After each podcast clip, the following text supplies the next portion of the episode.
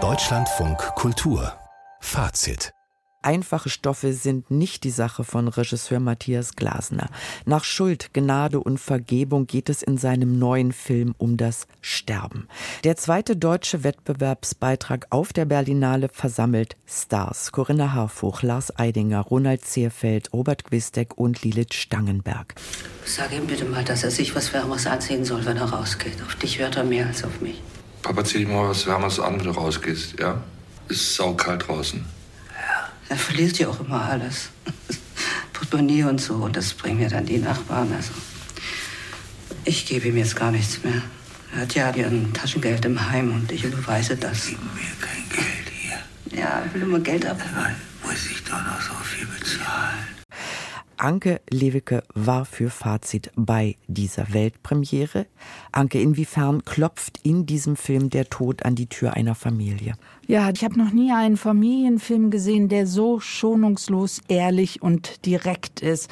Also die Eltern, Sohn und Tochter haben sich schon lange aus den Augen verloren und wir haben es ja eben in dem Ausschnitt gehört. Es gibt so gar keine Nähe, keine Verbundenheit. Der Vater Gerd ist im Heim und die Mutter Lissy ist letztlich froh darüber, weil sie auch sehr, sehr krank ist und sie ist jetzt froh, alleine zu Hause zu sein. Sie ist überfordert von einem Mann, der nur mit einem Hemd bekleidet immer auf der Straße rumläuft.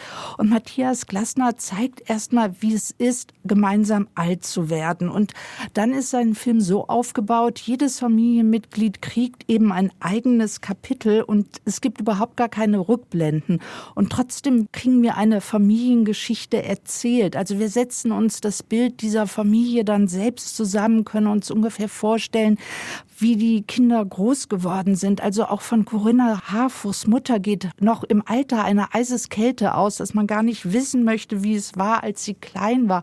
Und Lars Eidingers Figur fragt sich jetzt einfach, warum bin ich so, wie ich bin? Warum habe ich auch diese Kälte? Und seine Schwester Ellen, gespielt von Lilith Stangenberg, wiederum gibt sich den Alkoholexzess hin. Also das ist ungefähr die Familienaufstellung, mit der uns Matthias Glasner konfrontiert. Das hört sich für mich extrem schwer zu ertragen an.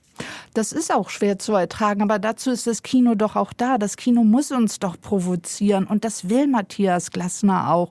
Und er übertreibt vielleicht auch manchmal, aber dadurch macht er eben auch Kino. Also zum Beispiel Lars Eidingers Figur ist dann auch noch Dirigent. Er studiert gerade ein Stück ein, das heißt auch noch Sterben.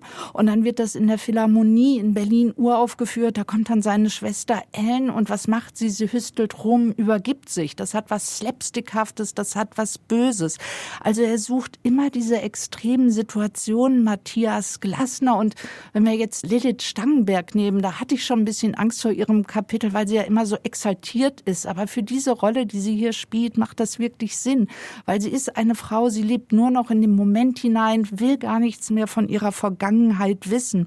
Und ich glaube, weil Matthias Glasner alles so extrem macht, überhöht und auch brutal ist, trifft er trotzdem so eine Wahrhaftigkeit und es wird unheimlich viel über Familie, Familienleben verhandelt. Also dieser Film trifft einen schon, wenn man es zulässt und dann macht er eine Menge mit einem. Also er wird bei mir sicher noch lange nacharbeiten.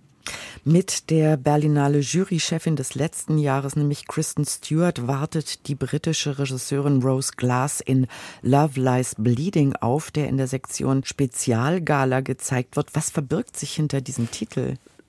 Ja, in dieser Sektion gibt es eben viel Thriller, Action, Horror. Und was sich hinter diesem Titel verbirgt, ja, es gibt so doch die Tradition des B-Movies, Trash-Exploitation-Films, ja.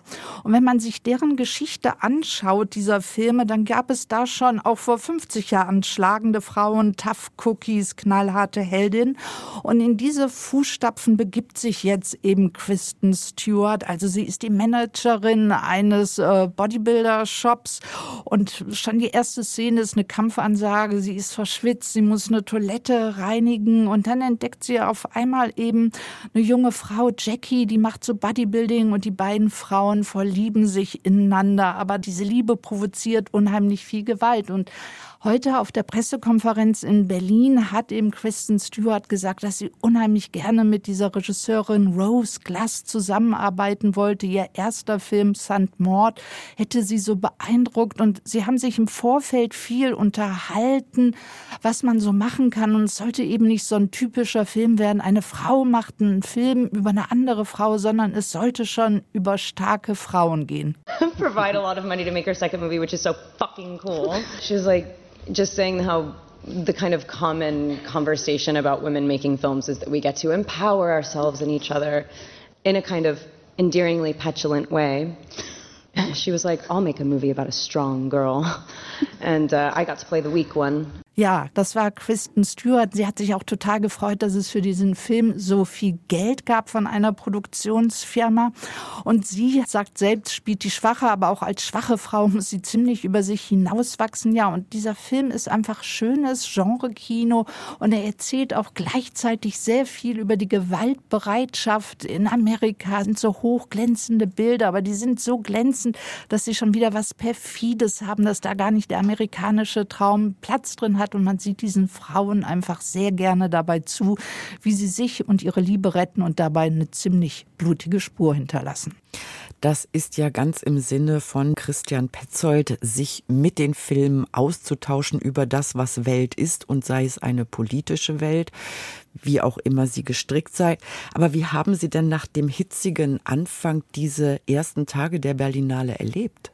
Also ich finde es ganz toll. Die Stadt ist irgendwie im Kinofieber. Alles ist direkt ausverkauft. Sei es die deutschen Kinofilme, sei es der Film mit Kristen Stewart oder auch so Dokumentarfilme, wo Katzen in einem Tempel in Japan leben.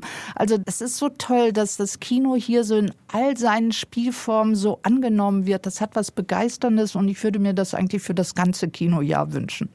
Anke Levricke über die Berlinale und die Filme Love, Lies, Bleeding und Sterben von Matthias Glasner.